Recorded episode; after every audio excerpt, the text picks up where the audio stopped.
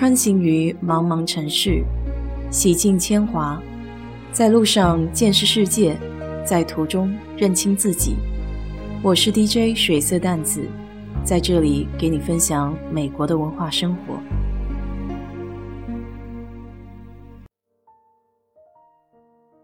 周五的时候，和许久没见的好友约在了花溪王吃米线。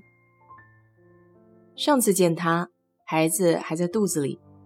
一转眼，小朋友都可以跑跑跳跳了。停下车往饭店走，老远就看到他一个人静静地坐在门口的长凳上，穿着还是一如既往的朴素舒适。我在微信上给他发了个消息，说看到他了。只见他缓缓抬起头，望向远处，想找找我在哪里。其实我正在他的侧面，大力地挥着手。后来总算看到了我，彼此就开心的大笑起来。和朋友相聚，谈天说地，一直是我非常享受的事情。说起来，和他还挺有缘分的，我俩是同名不同姓。他两年前从加拿大内部转到美国。现在我们在同一个项目组上，因为名字一样，经常还会收到对方的邮件。他这个人性格非常的好，人很温柔大方。我们没见有一阵子了，好多话要说，这一顿饭整整吃了两个多小时。因为在同一个项目，不自觉的就会聊到工作的规划。没想到连这方面的想法都有些类似，我们对未来都有一些小担忧。恰巧这周末看了一部讲中年危机的电影，有点意思，叫《Brett Status》，中文翻译过来的名称是《你好，布莱德》。影片是以中年男性的视角去看待婚姻、家庭还有事业。片子的节奏相对缓慢。而且有很多无厘头的幻想，可我觉得有意思的点是，真实生活中确实有过类似的想法，只不过没有电影里那么夸张。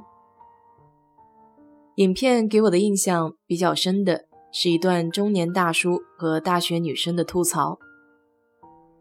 年轻人知道中年人在做非盈利的公益事业时，满眼的青线。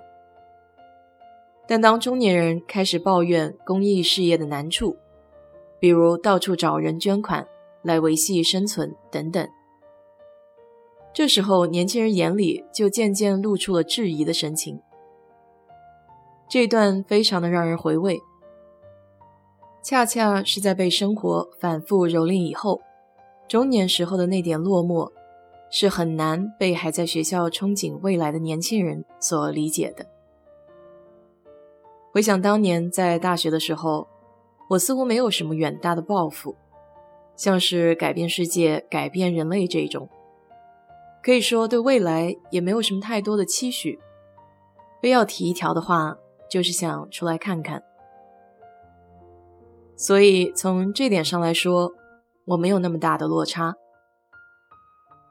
好友和我聊到，他觉得目前的工作没有上升的空间，学不到新的知识。我也深有同感，好像失去了动力。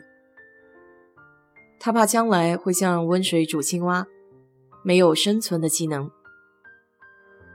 如果可以在公司待到退休的话，那是很幸运的。万一有什么变数，没有一技傍身，总感觉心里很不踏实。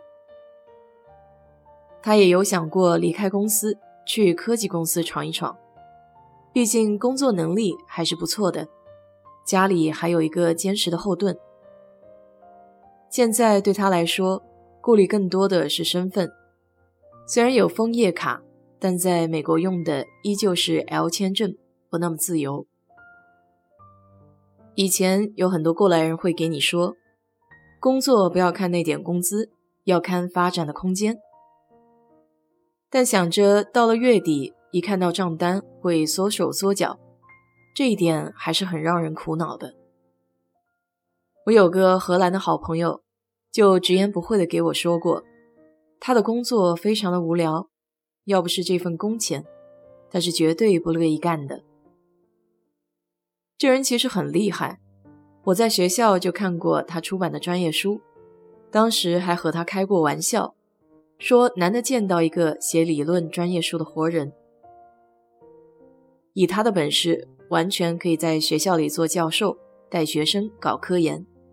而且他的性格也很合适，但他就是觉得学校的工资低。想想自己现在做的这份工作，好处是比自己学的专业应用更加广泛，坏处就是部门一个萝卜一个坑，想要往上走还有些费劲。